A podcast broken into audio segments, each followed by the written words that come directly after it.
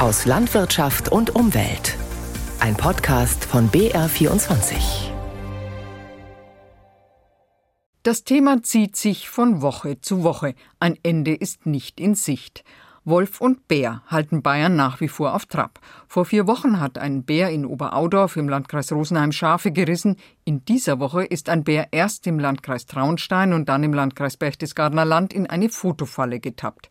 Vieles spricht dafür, dass es sich um denselben Bären handelt, aber sicher ist das natürlich nicht. Unverändert ist seit Wochen auch die unterschiedliche Beurteilung der Situation. Uwe Friedl vom Bund Naturschutz ist nach wie vor entspannt. Das ist normal, dass Bären auch eine Zeit lang in einem gewissen Gebiet bleiben, selbst wenn sie herumstreifende Tiere sind. Der Bär hat bisher in keinster Weise durch sein Verhalten auf eine Gefahr für den Menschen hinweisen lassen. Von dem her kann der Landrat das natürlich sachlich und, und rechtlich prüfen lassen, aber bei dieser Prüfung wird aktuell herauskommen, dass es keinerlei Anlass für eine Entnahme gibt. Der angesprochene Landrat ist Siegfried Walch aus Traunstein. Er hat in dieser Woche bereits prüfen lassen, ob und wann eine Entnahme des Bären geboten sei. Zur Sendung aus Landwirtschaft und Umwelt, in der es neben den großen Beutegreifern auch noch um Streuobstwiesen, Zuchtstiere und Mineralwasser gehen wird, begrüßt sie am Mikrofon Ingrid Wolf. Der Landkreis Donau-Ries meldet in nur 14 Tagen 27 gerissene Schafe, bei denen Wölfe zunächst als Hauptverdächtige galten. Die Untersuchungen sind noch nicht abgeschlossen. In einem Fall hat sich jetzt aber gezeigt, dass es vermutlich ein wildernder Hund war und kein Wolf. Trotzdem ist die Angst vor Wolf und Bär groß. Fachleute hatten seit langem davor gewarnt, dass Bayern auf die Rückkehr der großen Beutegreifer nicht ausreichend vorbereitet ist. Jetzt muss alles plötzlich sehr schnell gehen. Die Weidesaison beginnt. Gestern war Almauftrieb am Königssee. Die Weidetierhalter in Bayern gehen sehr unterschiedlich mit der aktuellen Situation um. Anton Rauch mit einem Stimmungsbild. Ja, wirklich Bauchweh heuer mit der Bestoßung auf die Almen. Und ich glaube nicht, dass ich der Einzige bin. So ein Berg gehört einfach nicht in der Gegend, wo sich Leute in der Natur bewegen frei. Die können aus Brandenburg, aus Tschechien herlaufen, die können aus dem Apennin zu uns laufen, die können aus den Westalpen herüberlaufen. Wo Wölfe und Bären vorkommen, gibt es Diskussionen. Auf den Truppenübungsplätzen in Grafenwöhr und Hohenfels beispielsweise haben sich Wölfe fest niedergelassen. Nur 50 Kilometer entfernt hat Landwirtin Josephine Kick seit vielen Jahren um die zehn Mutterkühe auf der Weide. Die kälbern auf der Wiese. Ja, und dann haben wir die kleinen Kälber draußen und wenn da der Wolf käme, wäre natürlich für so ein Kalb, ja, keine Chance. Wenn sie ihre Tiere in den nächsten Tagen austreibt, soll aber der Wolf keine Chance haben. Deshalb hat Josephine Kick mit finanzieller Unterstützung des Freistaats ihre alten Zäune ersetzt durch einen neuen Schutzzaun. 20 Zentimeter über dem Boden verläuft der erste Draht. Es heißt für uns mehr Arbeit. Es darf ja das Gras nicht an den Draht wachsen, sonst verlieren wir Strom. Also muss es immer sauber gemäht werden. Auch Johannes Ruhrdorfer will seine Tiere schützen. Der Schäfer arbeitet seit einigen Jahren mit Herdenschutzhunden. Er züchtet sie sogar. Für die Winterweide wird er wieder in die Oberpfalz kommen. Im Moment aber erreichen wir ihn mit seinen Ziegen und Schafen mitten im Wolfsgebiet Südostbrandenburg. Das funktioniert eigentlich ganz gut. Das sieht man in anderen Ländern ja auch schon länger. Bloß bei uns ist es neu, das heißt, eigentlich muss sich die Gesellschaft nur daran gewöhnen. Die großen Hunde sind in Deutschland ungewohnt. Wenn sie hinter einem Zaun laut bellen und hochspringen, dann erschrecken viele Leute, sagt Schäfer Ruhrdorfer. Bisher wurden in Bayern erst ganze zwei Herdenschutzhunde mit staatlicher Förderung beantragt. Über die Anzahl der geförderten Zäune gibt es noch keine verlässlichen Angaben. Aber Zäune sind auch kein Allheilmittel, schon gar nicht in den Bergen. Jungbauer Klaus Neuchel im oberbayerischen Grazau hat auf seinem Biobetrieb 40 Kühe im Tal und noch einmal so viel Jungvieh auf zwei Almweiden. Er hätte über 17 Kilometer zum Umzäunen. Praktisch unmöglich. Ich glaube nicht, dass also ein Weidezaun, der wo 1,40 Meter hoch ist und vier Litzen oder fünf Litzen hat, dass der einen Wolf aufhaltet. Und glaube, dass ein Bär jetzt noch ein geringeres Schmerzempfinden hat wie ein Wolf und dass der einfach so einen Zaun niederreißt. Mehr Wölfe und mehr Bären bedeuten aus seiner Sicht, dass die Weidehaltung massiv zurückgehen wird. Die Schlussfolgerung daraus ist, dass nicht mehr aufgetrieben wird und dann passiert eben das. Das kann ich aber mit meiner Betriebsführung auch nicht vereinbaren. Wir sind ein Biobetrieb unsere Tiere kommen auf die Weide über den Sommer und dann sollen wir es wieder einsperren. Stefan Katari ist Bürgermeister in Grassau. Auch er will verhindern, dass in seiner Gemeinde Schafe oder Kälber gerissen werden. Aber die neue Wolfsverordnung der Staatsregierung mit dem erleichterten Abschuss hält der Bürgermeister eher für ein Ablenkungsmanöver. Dass man vorprescht und sagt, wir machen das ja so, wir sind mir, im Wissen, dass da Gesetzgebungsverfahren und Sanktionen im Hintergrund lauern und man sagen kann, ja, aber die lassen uns nicht. Wenn Mensch und Wolf zusammenleben sollen, braucht es vor allem Unterstützung und einen guten Herdenschutz, glaubt auch Schäferin Christine Geiger aus dem unterfränkischen Gemünden. Ein schneller Abschuss von Wölfen sei da keine Lösung, so Geiger. Weil dann hat man den einen erschossen, der die Schafe gerissen hat und nächstes Jahr wandert ein neuer ein. Und wenn dann keine Elektrozäune, keine Herdenschutzmaßnahmen getroffen wurden in der Zeit, wird der auch wieder anfangen, Schafe zu reißen und dann trifft es einem praktisch immer unvorbereitet. Also da gäbe es schon noch viel zu tun. Gegen die neue bayerische Wolfsverordnung wird der Bund Naturschutz Klage einreichen. Das hat der Verband in dieser Woche angekündigt. Begründung, die Verordnung verstoße gegen europäisches, deutsches und bayerisches Naturschutzrecht. Von den großen Beutegreifern quasi zu den kleinen, zu einem Schädling, der die bayerischen Waldbauern schon seit einigen Jahren regelmäßig zum Schwitzen bringt, zum Borkenkäfer. Bisher war die Witterung kühl und feucht. Das war gut für den Wald und hat auch den Waldbesitzern in die Hände gespielt. In den letzten Jahren war der Borkenkäfer um diese Zeit längst unterwegs. Aber jetzt ist es auch heuer soweit. Seit dieser Woche ist der Borkenkäfer unterwegs. Kirsten Cesewitz berichtet. Die Wärme der letzten Tage hat den Auslöser gegeben. In Bayerns Wäldern werden erste vom Borkenkäfer frisch befallene Fichten gemeldet. Vor allem an Waldrändern und alten Käferlöchern mit hoher Sonneneinstrahlung bohren sich die Käfer als erstes ein. Der Borkenkäfer überwintert unter der Rinde und sobald die Temperaturen dauerhaft um die 16 Grad Celsius erreichen, wird er aktiv und schwärmt aus. Es sei nun wichtig, die Wälder intensiv zu kontrollieren, teilt das bayerische Forstministerium mit. Ist ein Baum befallen, muss er sofort raus aus dem Wald. Nach vier bis sechs Wochen schwärmt die nächste Käfergeneration aus und befällt weitere Bäume im Umfeld. Ein Borkenkäferbaum kann so 20 weitere Bäume infizieren. Borkenkäfer haben eine hohe Vermehrungsrate. Ein Tier kann pro Jahr bis zu 100.000 Nachkommen erzeugen. In den letzten Jahren gab es aufgrund der heißen, trockenen Sommer bayernweit drei Borkenkäfergenerationen. Umso wichtiger ist es nun, diese erste Schwärmwelle des Käfers zu brechen und so die Ausbreitung so lange wie möglich zu verhindern. Auch wenn der Frühling uns heuer mächtig auf die Folter spannt, am Bodensee stehen die Apfelbäume in voller Blüte, Kirsch- und Birnbäume blühen schon länger. In einigen Monaten werden die Früchte aus den großen Apfelplantagen dann auf dem deutschen Markt und weltweit verkauft. Streuobst dagegen ist für die Landwirte kaum rentabel und führt eher ein Schattendasein. Das soll sich wieder ändern, vor allem im Sinne der Biodiversität und der Artenvielfalt. Eine Streuobstberaterin gibt deshalb Schnittkurse und trifft in der Region Lindau interessierte Landwirte. Steffen Armbruster hat sie begleitet. Leonie Funke stapft einen Hügel bei Hergensweiler rauf. Neben ihr gehen Konstanze und Sigmar heim. Sie sind Nebenerwerbslandwirte. Die Apfelbäume auf der Wiese stehen in voller Blüte. Bienen, Hummeln und Wespen schwirren um die rosafarbenen Blütenblätter. Also alte Sorten sind auch noch Boskop, wo wir haben. Jakob Lebel, Berner Rosen. Berlepsch. Berlepsch haben wir noch. Transparent. Das sind auch so alte Sorten. Kaiser Wilhelm ist eine alte Sorte. Also ich bringe das gar nicht alle zusammen. Ich habe insgesamt, glaube 30, 40 Sorten verschiedene haben wir. Also unheimliche Vielfalt. Hier stehen mehr als 100 Apfel- und Birnbäume, viele Jahrzehnte alt. Kaputte Bäume werden nicht abgesägt. Im zerfurchten Holz haben sich Insekten eingenistet, erklärt Leonie Funke dem Landwirt. Da hat die Wildbiene ihre Nachwuchslarven oder die Eier schon dann drin sind schon bewohnt. Das ist interessant, so ja, das wusste ich genau. auch noch nicht. Und dann hat man eben diese Zusammenarbeit der Bestäubung, nicht nur die Wildbienen, ja. sondern auch die Honigbienen ja, braucht man dann kein Nisthotel, Wildbienenhotel mehr aufstellen, gell, wenn man so einen tollen Birnbaum hier stehen hat. Solche Wiesen gibt es zwar viele im Allgäu und am Bodensee, aber über die Jahrzehnte sind es immer weniger geworden. Die moderne Landwirtschaft hat den ursprünglichen Obstanbau weitgehend verdrängt. Manche Bestände sind über die Jahre auch einfach kleiner geworden. Sigmar Heim. Meine Eltern haben schon die Äpfel gehabt, die Bäume, die haben viel, viel mehr gehabt. Also früher waren das extrem viele Bäume.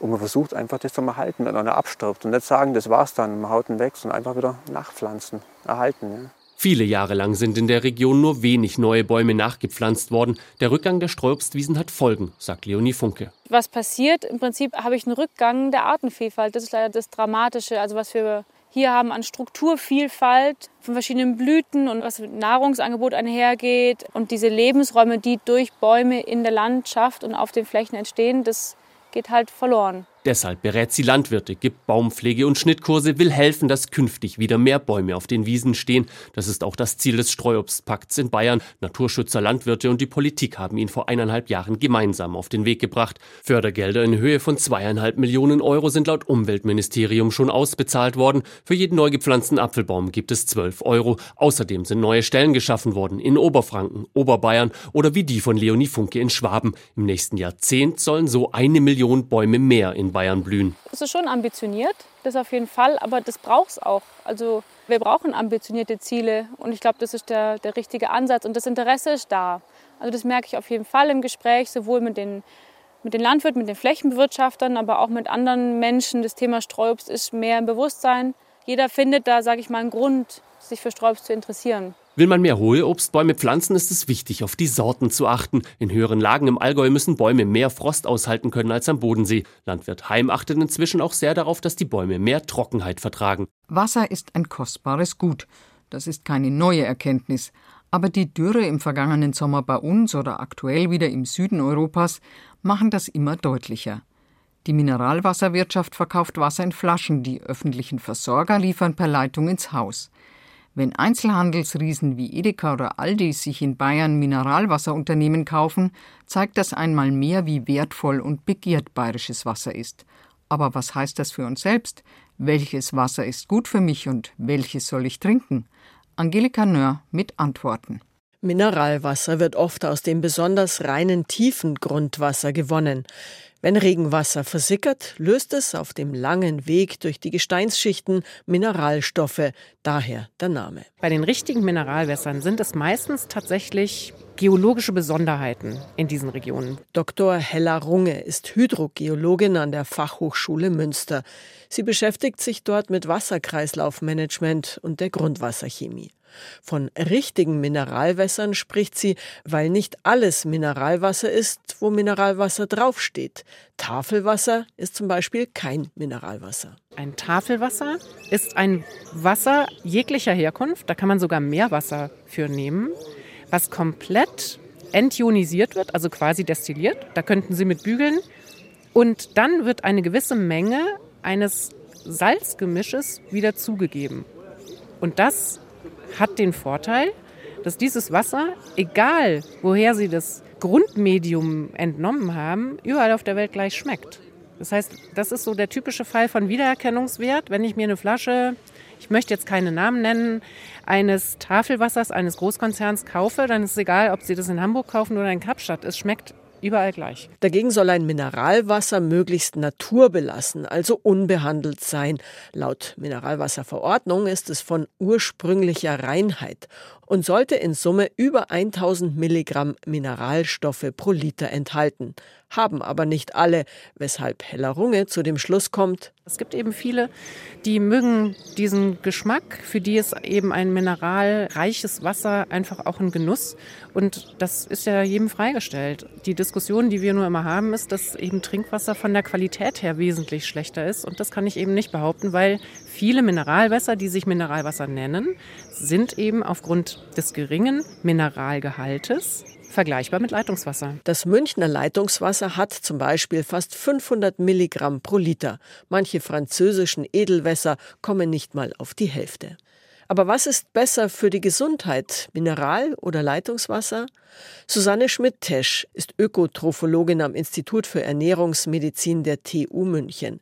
Sie zählt auf, um welche Mineralstoffe es überhaupt geht. Calcium, ja, ist für die, unsere Knochen ganz gut, Magnesium auch für die Muskulatur und Reizüberleitung. Sulfat wenden manche an, auch für die Verdauung. Natrium dagegen sollte man eh meiden, in der Ernährung durch weniger Salz zum Beispiel. Dennoch, Wasser, sagt sie, dient in erster Linie der Flüssigkeitszufuhr. Die enthaltenen Mineralstoffe sind nicht so relevant. Normalerweise nehmen wir unsere Mineralstoffe überwiegend aus der Nahrung auf. Das Wasser spielt dann nicht so eine große Rolle, weil Kalzium bekommt man zum Beispiel auch aus Milchprodukten oder auch aus Vollkornprodukten. Das Magnesium genauso. Insofern bräuchten wir das nicht unbedingt. Einzige Einschränkung in Regionen mit hoher Nitratbelastung, wo Grenzwerte nur knapp eingehalten werden. Da rät sie zur Vorsicht. Aber sonst ist Leitungswasser auch ihre Empfehlung aus gesundheitlicher Sicht. Laut Trinkwasserverordnung muss es rein und genusstauglich sein. Es darf der menschlichen Gesundheit nicht schaden, etwa durch Krankheitserreger. Und das garantieren die Trinkwasserversorger zu jeder Zeit, bestätigt Hydrogeologin Hella Runge. Wir haben sehr, sehr viele Parameter, die regelmäßig untersucht werden.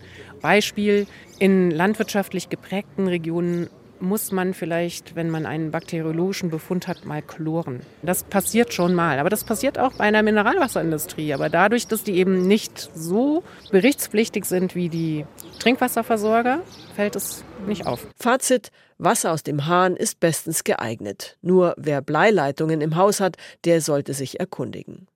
Bleibt noch der Preis. Leitungswasser wird in 1000 Liter Einheiten abgerechnet. Alles in allem kommt man in Deutschland durchschnittlich auf 0,2 Cent pro Liter. Mineralwasser in Einwegflaschen gibt es ab 19 Cent. Aber das muss transportiert werden.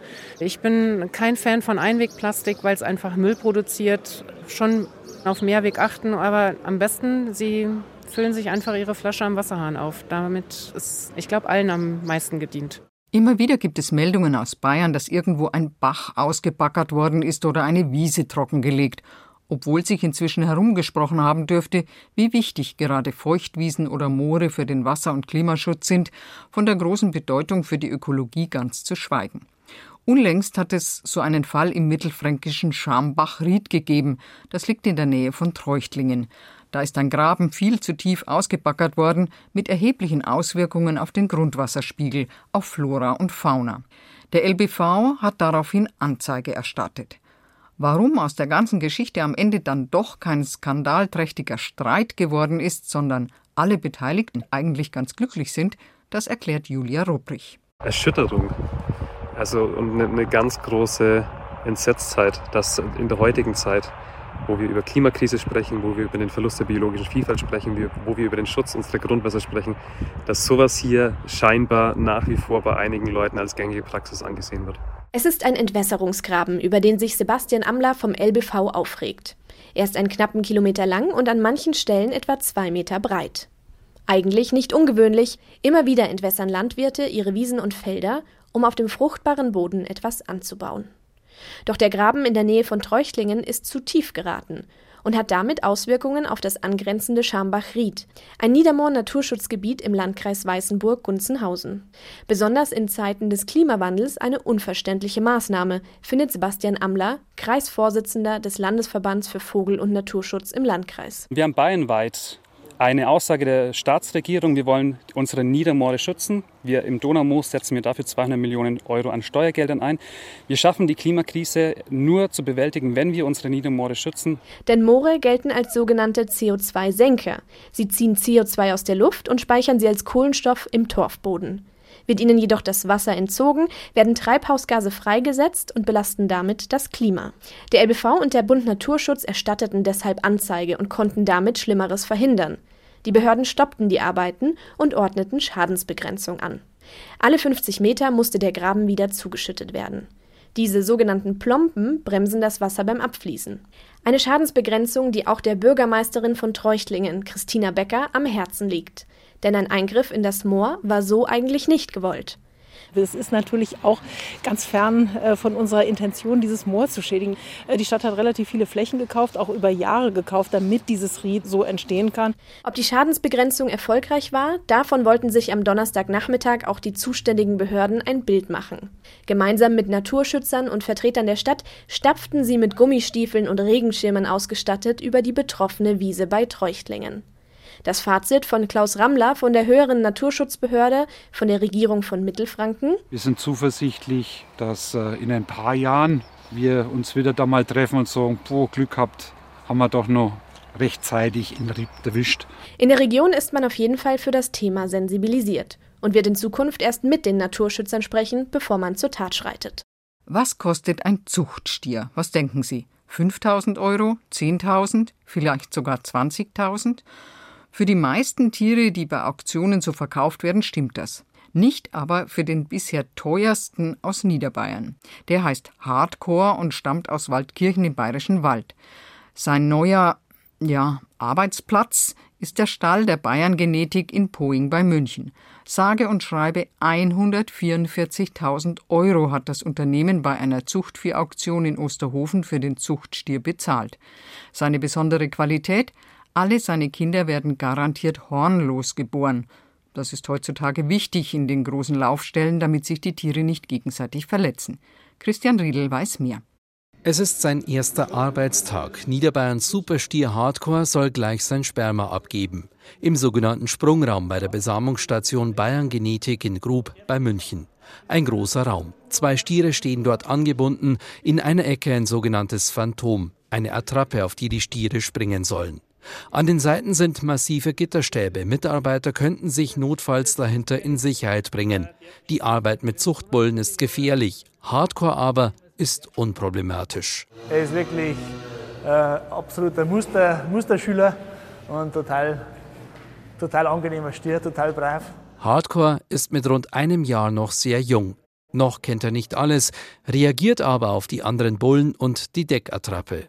Ein Reflex. Thomas Pfaller von der Bayern Genetik steht mit einer künstlichen Vagina bereit, um das Sperma des Bullen aufzufangen, wenn alles gut geht. Geht gleich los, gell? Rund 200 Kilometer weiter östlich, im Stall von Josef Draxinger aus Waldkirchen im Bayerischen Wald. Dort ist Hardcore geboren. Er war von Anfang auffallend, muss man sagen. Eine Genanalyse hat die Einschätzung von Josef Draxinger bestätigt. Der Jungbulle, mit dem er Ende März zur Zuchtviehauktion nach Osterhofen fährt, trägt beeindruckende genetische Merkmale. Der Züchter rechnet mit einem guten Preis, aber 144.000 Euro. Ja, bis dann weiter oben über 100.000. Also da geht man dann einfach rundum, muss ich sagen. Das war ja, wie wenn man träumen hat. In Grub bei München erfüllt Hardcore auf den ersten Blick die in ihn gesetzten Erwartungen. Der Deckakt eine Sache von kaum einer Sekunde. Dann hält Thomas Pfaller ein kleines Röhrchen mit dem Ejakulat in der Hand und schiebt es weiter ins Labor. Wir legen da sehr Wert auf gesunde Viecher, auf äh, leistungsbereite Viecher, auf wirtschaftliche Tiere, brave Tiere. Und ähm, der Hardcore erfüllt halt das alles. Und nur dazu ist reine Bekornlos. Seit den 1950er Jahren hat sich die künstliche Befruchtung von Rindern etabliert. Und Bullen wie Hardcore erzielen Rekordpreise. Für uns haben wir jetzt ein besonders wertvoller Bulle und uns war das wert. Mit 144.000 Euro Auktionspreis belegt Hardcore derzeit den siebten Platz in der Liste der teuersten bayerischen Zuchtbullen. Und nie zuvor wurde in Osterhofen mehr für ein Tier bezahlt. Aber der Preis scheint offenbar gerechtfertigt. Das Ergebnis von Hardcores erstem Sprung sind rund 300 Spermaportionen, 300 mögliche Kälber, die seine aus Züchtersicht guten Eigenschaften erben sollen. Dabei hat sein Leben als Zuchtbulle erst angefangen. So viel für heute aus Landwirtschaft und Umwelt. Mehr Informationen zu unseren Themen finden Sie im Netz unter br24.de-sonntag.